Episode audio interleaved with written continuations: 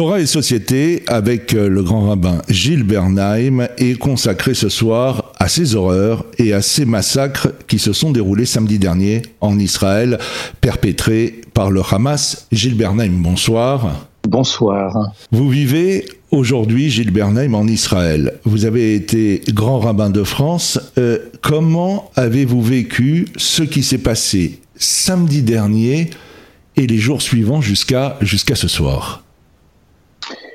Je commencerai par Shabbat dernier, il y a huit jours maintenant, jour de Simchat Torah. C'est un traumatisme, il y a un ressenti très violent, et des sentiments que j'aimerais partager ici. Il y a des sentiments qui viennent du cœur et des émotions. Il y a les sentiments qui viennent de la raison. Commençons par les premiers.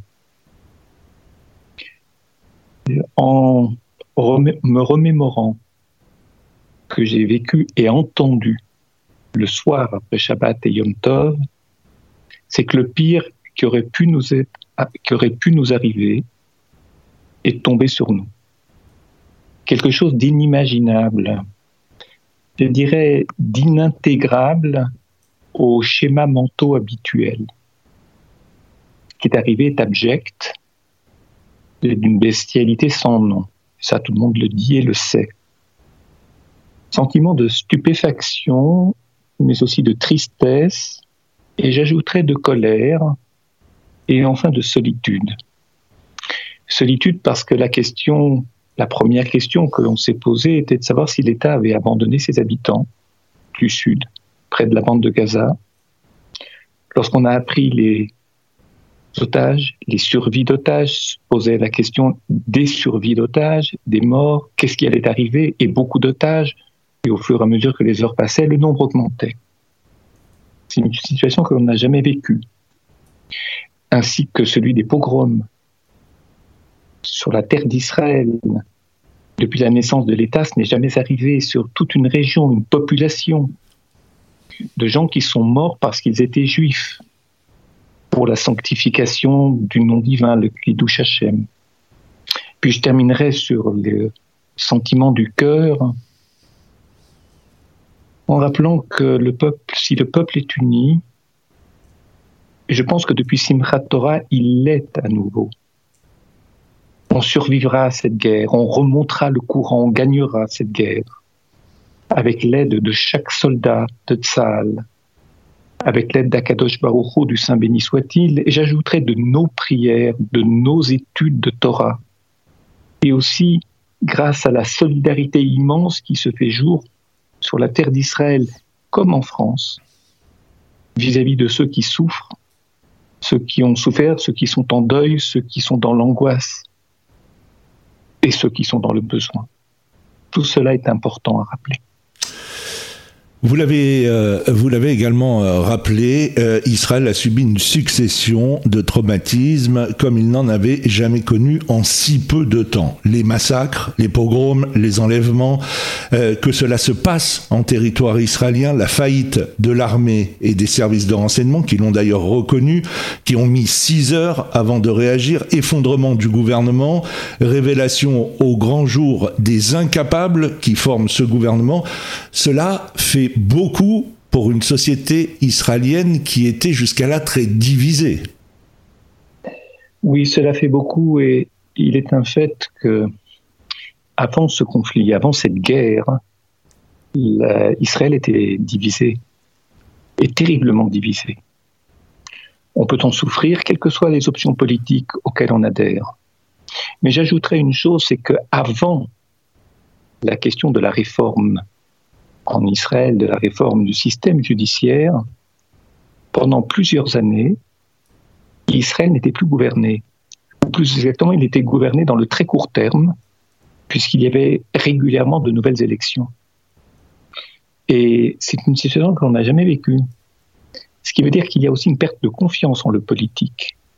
Parce que si le politique ne dure pas, s'il ne fait pas des propositions qui c'est-à-dire qui unifie la communauté des citoyens, il y a des gens qui perdent confiance en le pouvoir politique, quel qu'il soit, de droite ou de gauche.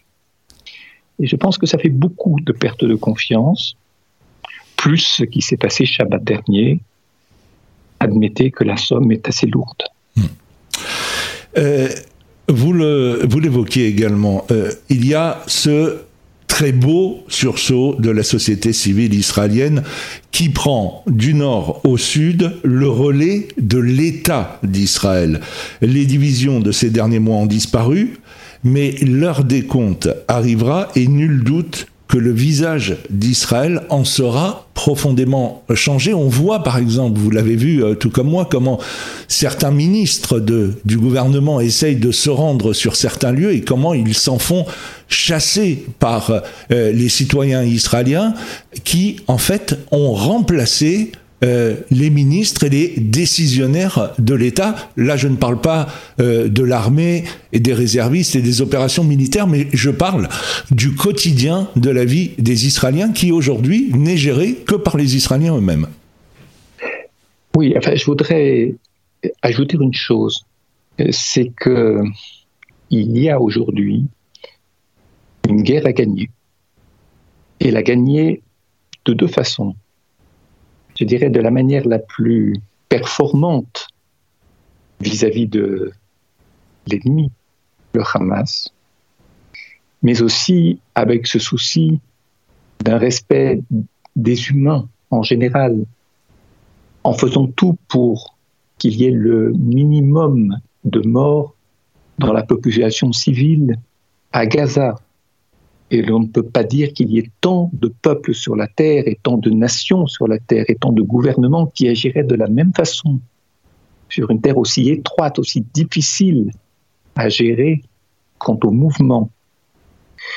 Ceci étant, il y a la question des otages, qui est une chose terrible.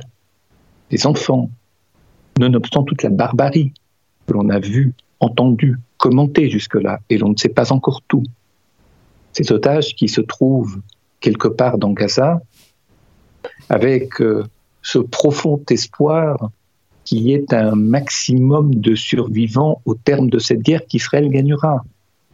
Un maximum de survivants. Et la tâche est très complexe. Bombarder et tout détruire, c'est facile. Par contre, euh, essayer de ramener des gens vivants, qu'il y ait aussi un minimum de pertes au niveau des soldats d'Israël pour lesquels nous prions chaque jour, comme pour les otages. Tout cela est très complexe et nous implorons l'aide d'Akadosh Baruchou pour donner toute intelligence, je dirais discernement aux responsables politiques et militaires pour que cette guerre puisse être gagnée dans les moins terribles ou simplement moins mauvaises conditions pour le peuple d'Israël et pour des civils ailleurs qui n'y sont pour rien, qui sont parfois des victimes du Hamas, qui est un régime totalitaire, un régime que l'on qualifierait d'extrême d'extrême droite en Europe, plus tout le reste que nous savons. Gilles Bernal, on parlait euh, de la société israélienne. Euh, les ministres israéliens ont disparu, on ne les voit pas, on ne les a pas entendus. Euh, tous ceux qui se réclamaient comme étant les ministres qui ne laisseraient rien passer au niveau euh, de la sécurité, eux, ceux-là ont totalement euh, disparu. Et il y a une autre disparition qui est aussi inquiétante, c'est celle des ultra-orthodoxes eux qui ont reçu des milliards de shekels pour leurs institutions, alors que les réservistes n'ont pas de matériel pour s'équiper, on ne peut être que sidéré de voir que la grande majorité de ces ultra-orthodoxes semblent ne pas se sentir concernés par ce que vit Israël et leurs concitoyens. Écoutez, je, je voudrais faire une remarque sur l'usage de l'expression ultra-orthodoxe. Il y a diverses formes d'orthodoxie ultra, ce sont des milieux très fermés, souvent anti-sionistes ou asionistes, c'est-à-dire pas concernés par le sionisme, pas opposés, désireux d'en profiter, mais euh, très neutres, non engagés. Pas seulement du service militaire. Parce que euh, il y a des extrémistes, oui, dans un camp que l'on pourrait qualifier de, j'allais presque dire de messianique, de nationalisme messianique, pour qui la fin justifie beaucoup de moyens et l'idée n'est pas juive. Pardon de le dire, en tout cas, c'est une idée à laquelle je n'adhère absolument pas. Maintenant, le comportement dans des villes comme Bnebrak, qui est le, je dirais, la ville de la très grosse orthodoxie, très grande orthodoxie, ce que vous avez appelé l'ultra-orthodoxie, il y a sur le plan social, mais aussi sur le plan des prières, des changements de comportement par rapport à des périodes précédentes. D'abord, aider les soldats, donner à manger, donner des vêtements, ils y participent pour partie d'entre eux, et je dirais en grande partie d'entre eux. Et puis, il y a aussi euh, des, un souci, des choses qui n'existaient pas auparavant. J'ai prié dans des années précédentes, dans des synagogues euh, où, pendant des conflits, on ne récitait pas la prière pour Rayal Tzal, les soldats de l'armée, pour Menivin Israël, pour des raisons idéologiques. Aujourd'hui, il y a des choses qui se disent, des choses qui évoluent. J'en suis profondément, je dirais, pas simplement heureux, mais il est important que cela continue.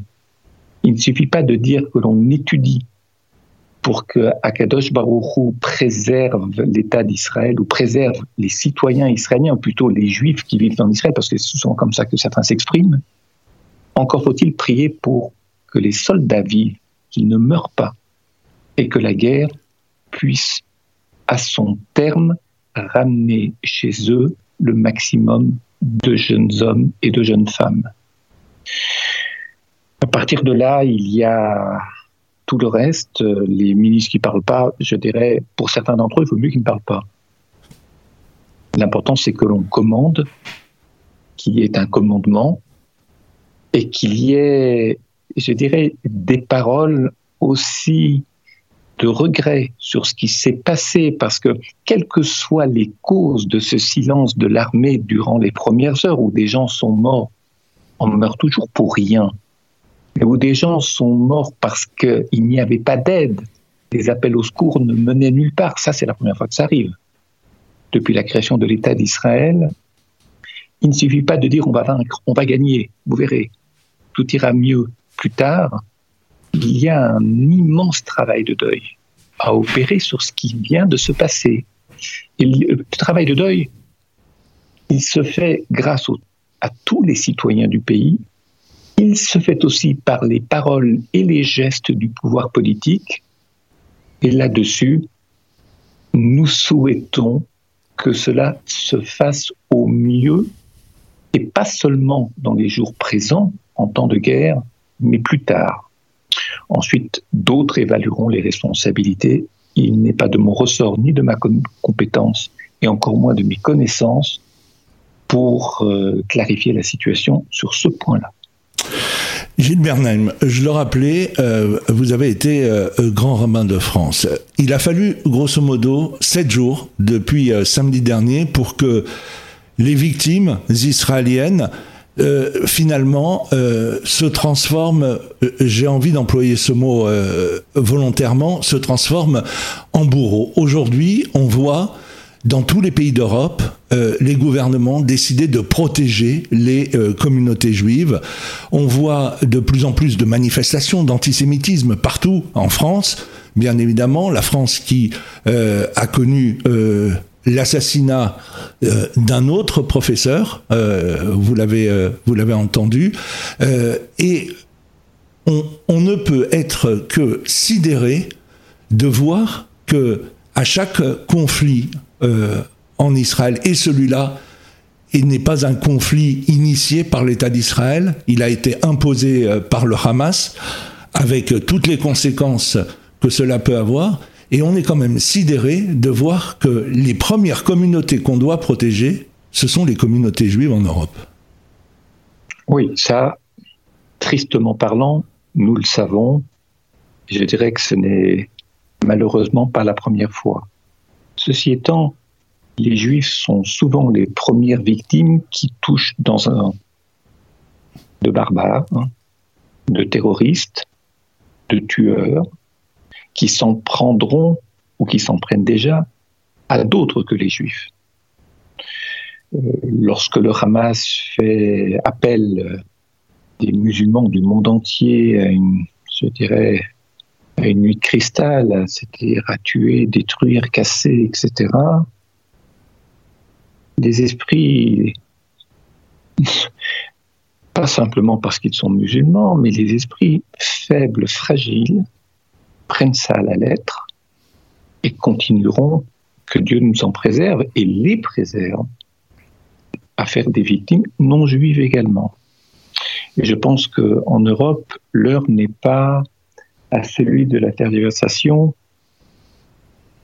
Il y a lieu de prendre des mesures fermes. Je ne suis pas compétent pour en parler, mais je suis absolument, pas simplement triste, mais sidéré, je dis bien sidéré, d'entendre la leader d'un parti d'extrême droite en France tenir un discours absolument euh, généreux, juste dans les termes vis-à-vis d'Israël, alors que si peu de temps auparavant, ce même parti a beaucoup alimenté, alimenté des, des réflexions et des réactions qui ont pu conduire à une augmentation de l'antisémitisme.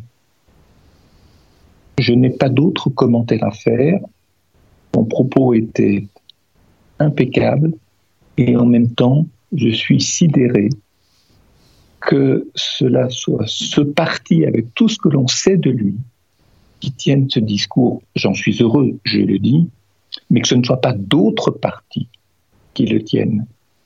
Vous savez, il y a le, Hamas, il a une vision religieuse, si on peut appeler ça religieuse, euh, qui la charte. C'est, j'ai noté quelques phrases en la relisant euh, ce matin. La charte, c'est euh, la terre de Palestine est une terre islamique pour toutes les générations jusqu'au jour de la résurrection. Bon. Il est interdit d'y renoncer toute partie. Bon. Y renoncer même en partie, c'est renoncer à une partie de la religion. Bon. Ensuite, l'heure viendra quand les Arabes diront musulmans, serviteurs de Dieu, un juif se cache derrière toi, il faut que tu le tues. Et pour terminer, au jugement dernier, il n'y aura plus de juifs. Alors il y a des phrases qui viennent du Coran, ou des expressions qui viennent du Coran, et des expressions qui viennent de celui qui a, ceux qui ont rédigé la charte. Ça, on le sait. C'est-à-dire qu'il ne doit plus y avoir d'État d'Israël. Et puis, il n'y aura plus de juifs, ce qui veut dire que les juifs doivent être euh, attaqués là où ils sont dans le monde. Nous l'avons dit tout à l'heure. Mais aussi, et ça, ça inquiète différemment, une vision sociale. En Europe, chez certains leaders politiques. À savoir que j'ai presque envie de reprendre de mémoire cette phrase de Saint-Just, Révolution française, l'homme de la terreur, 1792, en disant Les malheureux sont les damnés de la terre. Saint-Just oublie la définition du peuple issue de la Déclaration des droits de l'homme en 1789, à savoir le peuple, c'est une assemblée de citoyens. Et ce n'est pas une assemblée de malheureux. Il ne méprise pas la misère, mais seulement en garde contre le danger d'oublier à épouser la cause des dans le, dans le zèle à épouser la cause des humbles et des déshérités, d'oublier la définition politique du peuple conçu comme assemblée de citoyens. Et quand vous écoutez le discours, par exemple, de Mélenchon, Jean-Luc Mélenchon, qui est incapable d'énoncer cette vérité simple que les musulmans ne sont pas souvent des victimes, mais que les bourreaux se recrutent souvent dans leur rang, Jean-Luc Mélenchon en arrive à offenser les victimes, des vraies victimes, celles qui ont laissé la vie ou celles de leurs proches sur le champ de cette attaque terroriste. Et si j'allais un tout petit peu plus loin, je dirais deux choses encore. Le camp Philippe Poutou, qui reste un minuscule personnage de la vie politique française, contrairement à Mélenchon. Candidat répété du NPA, nouveau parti anticapitaliste, aux élections présidentielles plusieurs fois, qui avait justifié à l'époque les tueries à Toulouse et Montauban de Mohamed Merah en expliquant ouvrez les guillemets, que l'humiliation subie par les habitants des quartiers pauvres peut avoir des conséquences qu'on ne maîtrise pas. Alors vous savez, ce genre de phrases, elles sont mortelles. Je dis elles sont mortelles et mortifères. Ça veut dire qu'en fait, il y a des gens qui prétendent avoir une vision sociale. Autrement dit, c'est toujours à cause de la misère qu'il y a la violence et qu'il y a le meurtre à la fin. Jean-Luc Mélenchon le pense, Philippe Poutou le pense d'une manière différente. Et puis, euh, vous avez aujourd'hui, euh, ce qui se passe à Gaza, prison à ciel ouvert. Oui, mais à Gaza, prison à ciel ouvert, c'est pour ça que le Hamas existe et a besoin de vaincre Israël. Prison à ciel ouvert. On oublie qu'il y a une sortie vers l'Égypte, qu'il n'y a pas seulement une sortie aérienne du côté d'Israël. On oublie qu'à Gaza, il y a, il y a des quartiers très beaux, très riches, de très belles voitures, de très très belles villas, et puis la misère. La villa, la misère, la, les villas, les voitures, et puis tout cet argent qui rentre à Gaza, qui sert à quoi?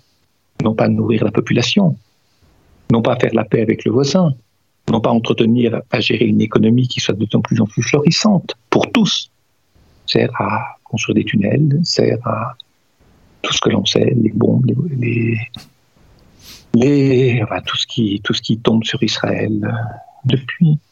Puis j'ajouterais une chose, vous savez, tous ces féministes, euh, ces wokistes par exemple, LGBT, TQ, RZW, il y a tellement de lettres qui s'ajoutent que je n'arrive plus à, les comptabiliser. Ces gens-là qui prennent parti pour euh, les dominer par rapport aux dominants et qui accusent les dominants, c'est-à-dire Israël, de tous les vices, de toutes les, je dirais, de toutes les déviations et fauteurs de troubles. Ces wokistes, s'ils vivaient à Gaza, seraient les premiers à être jetés de la plus tour de Gaza, dans le vide. Homosexuels, transsexuels, et j'en passe. Je voulais rappeler cela. Encore un mot euh, avec vous, euh, Gilles Bernheim. Euh, tout le monde craint aujourd'hui une extension régionale de ce conflit, bien au-delà de la riposte israélienne contre l'organisation du Hamas. On surveille de près l'Iran. Les Américains ont déployé deux porte-avions en Méditerranée. Les Britanniques ont également déployé des navires de combat.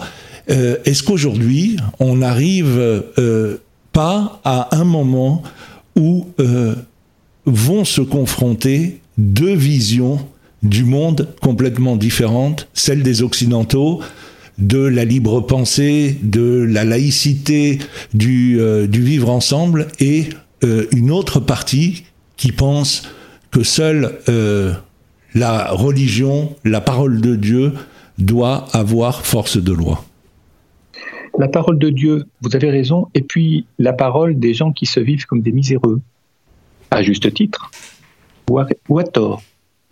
C'était soit ils le vivent réellement, soit on les qualifie comme tels.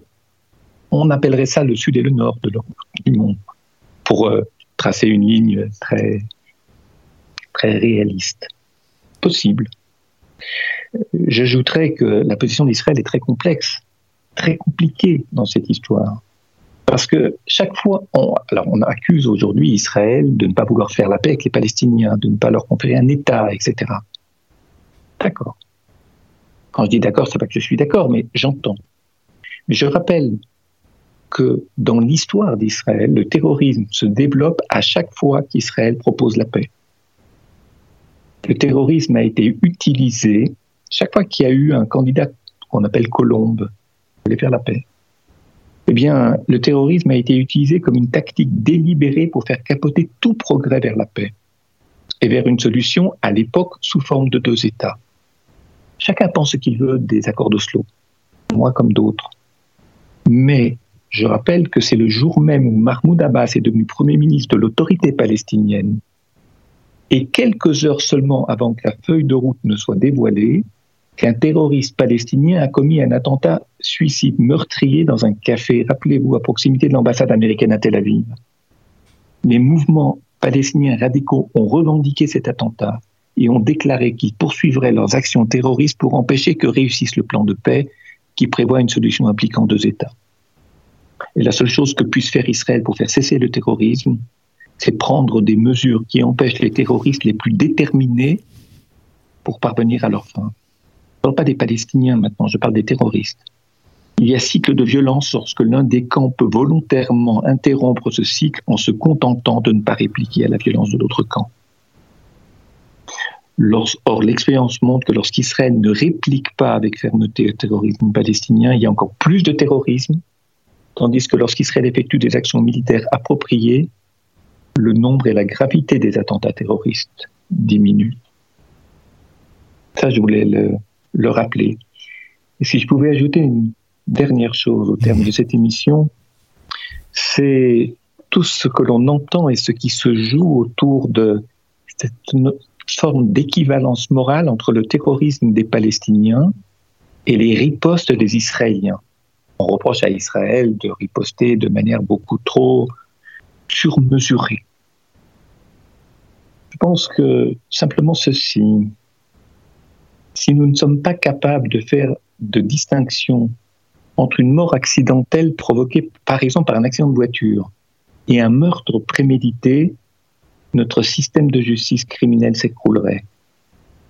Et si nous ne sommes pas capables de distinguer le fait de tuer des combattants du fait de prendre intentionnellement pour cible des civils pacifiques, alors nous vivons dans un monde de nihilisme moral.